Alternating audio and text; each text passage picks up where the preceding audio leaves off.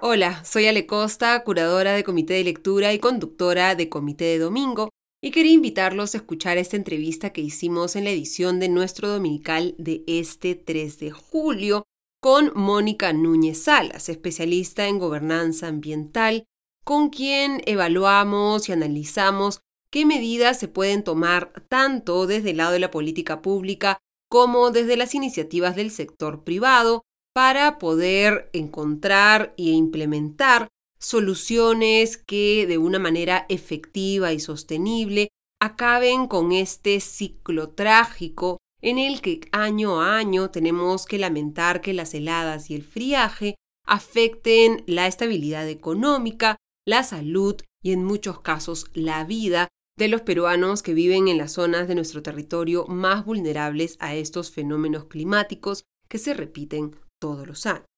Sin más preámbulos, los dejo con esta entrevista. ¿Cómo estás, Mónica? Muy buenas noches y bienvenida a Comité de Domingo. Buenas noches, Ale. Eh, buenas noches a todos. Gracias por la invitación. Gracias a ti por estar con nosotros y responder a la invitación revisando un poco lo que se ha hecho hasta ahora desde el sector público en materia de heladas y friajes, lo que tenemos es un plan que supuestamente es multisectorial y reúne acciones del Ministerio de Vivienda, del Ministerio de, Desarrollo e Inclusión Social, del Ministerio de la Mujer, del Centro de eh, Prevención de Desastres que está adscrito al INDECI. Eh, pero igual, año tras año, seguimos viendo y lamentando que el friaje en las zonas amazónicas y las heladas en las zonas altoandinas tienen eh, costos de vidas humanas, especialmente en niños y adultos mayores, afectan la sostenibilidad económica de las familias en estas zonas por muerte de sus animales, pérdida de cultivos. ¿Por qué esto sucede todos los años y qué cambios se necesitan en el enfoque para poder evitarlo?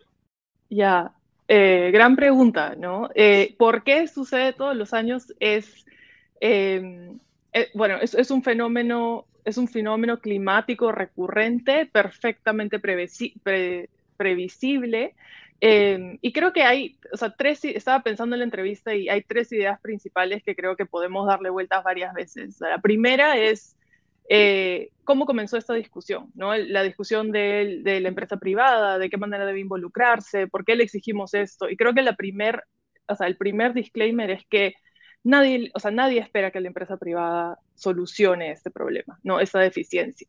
Que en este caso quien ha comenzado esta discusión ha sido la publicidad de Big Bang Group, de Procter Gamble, que han decidido involucrarse en el tema. Entonces es ahí donde invitan a comentarios, creo, sobre lo que podemos hablar un poco cuál es el rol o, qué sectores de la empresa privada sí podrían tener un, eh, un involucramiento sobre las cadenas productivas y la seguridad de esta gente. Uno. Dos, el sistema, el, el, ecosistema institucional que existe. Tú has mencionado esto de que el diseño sea multisectorial. Creo que el hecho de que Perú haya decida generar estos mecanismos multisectoriales, trabajar a través de sistemas funcionales, no ayuda a solucionar este y muchos otros problemas que tienen que ver con recursos naturales.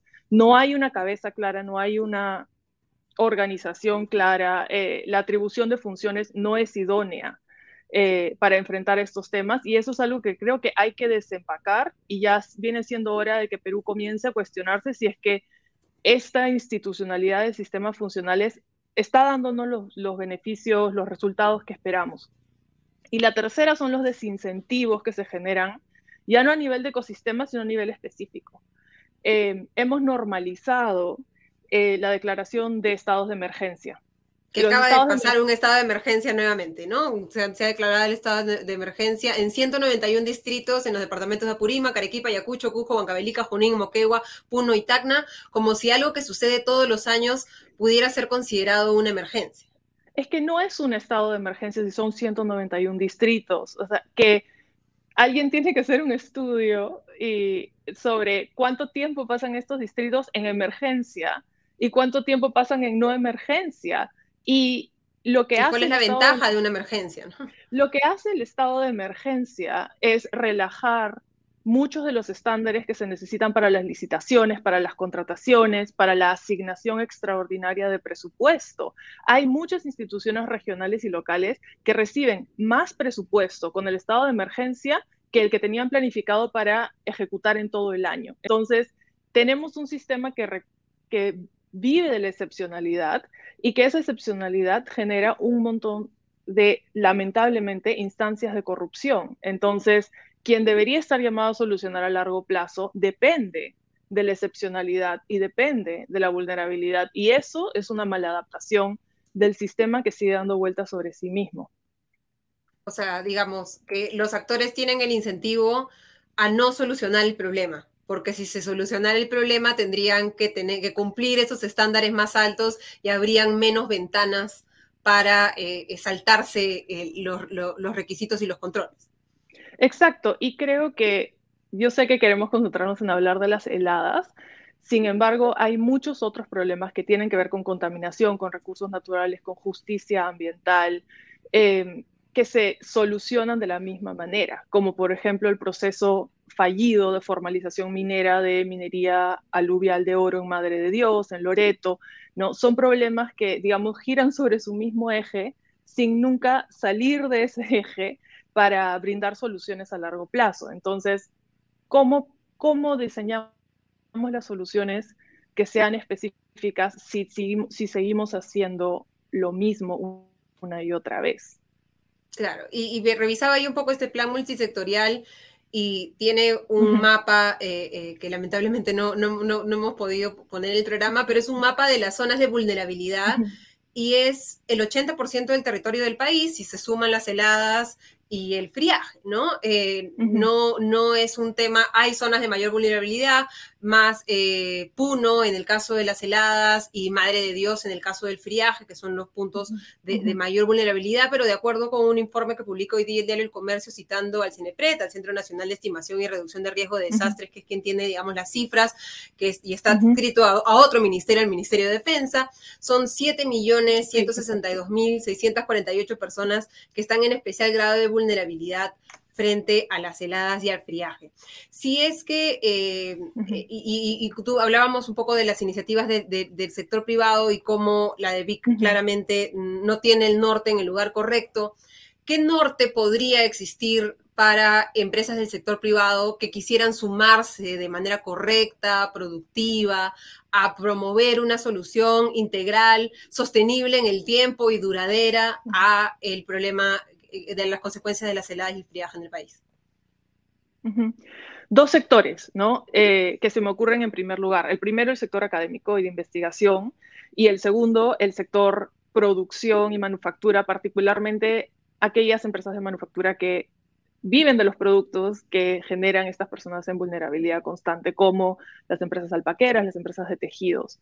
En primer lugar, sobre, eh, sobre la academia, hay ya hay grupos de trabajo, y esto es algo que, eh, o sea, hay grupos de trabajo que vienen generando soluciones creativas que podrían romper el ciclo a largo plazo. El grupo PUC, que es el grupo de eh, viviendas rurales.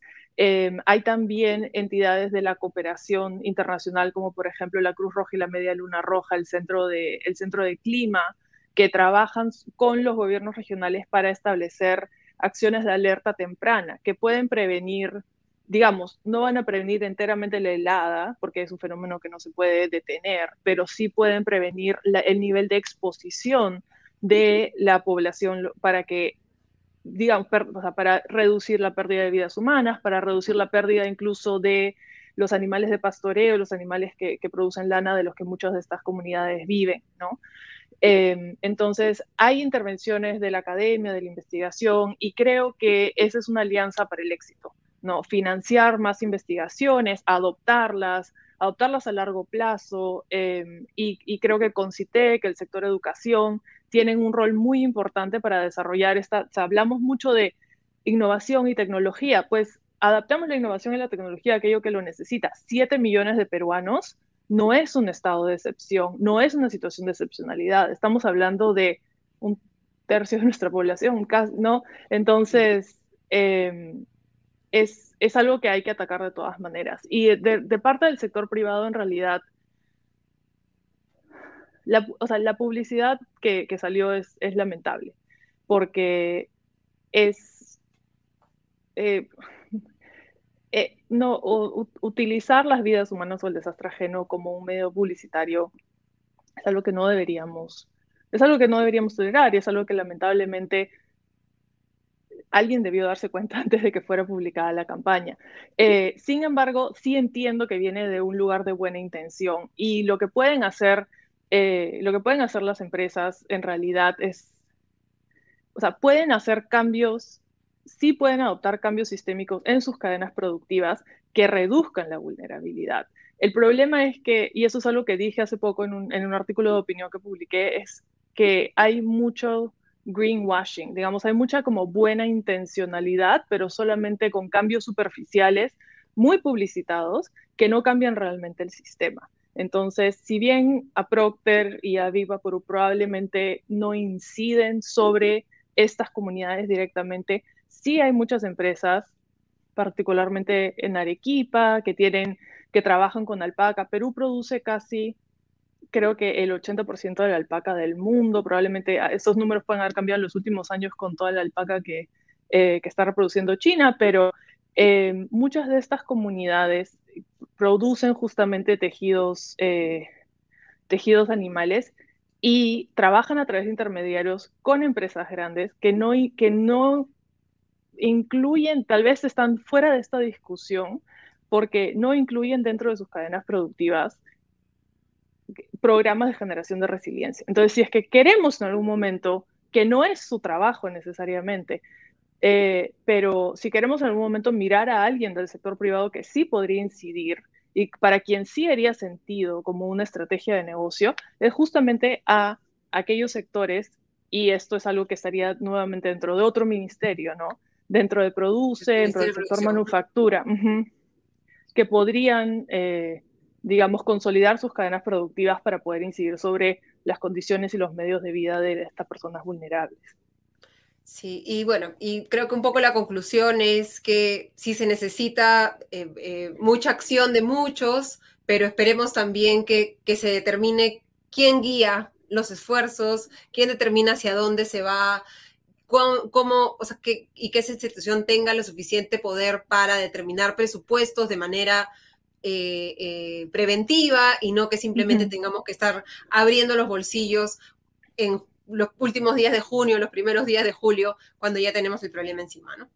Sí, bueno, para mí lo más importante, hemos hablado de varias cosas distintas, pero lo más importante es revisar la institucionalidad que tiene responsabilidad sobre este tipo de temas.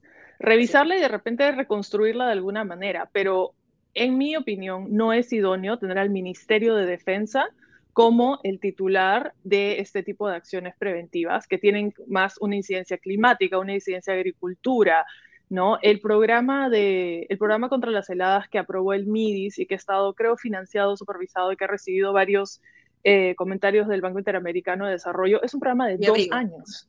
Sí, dos años.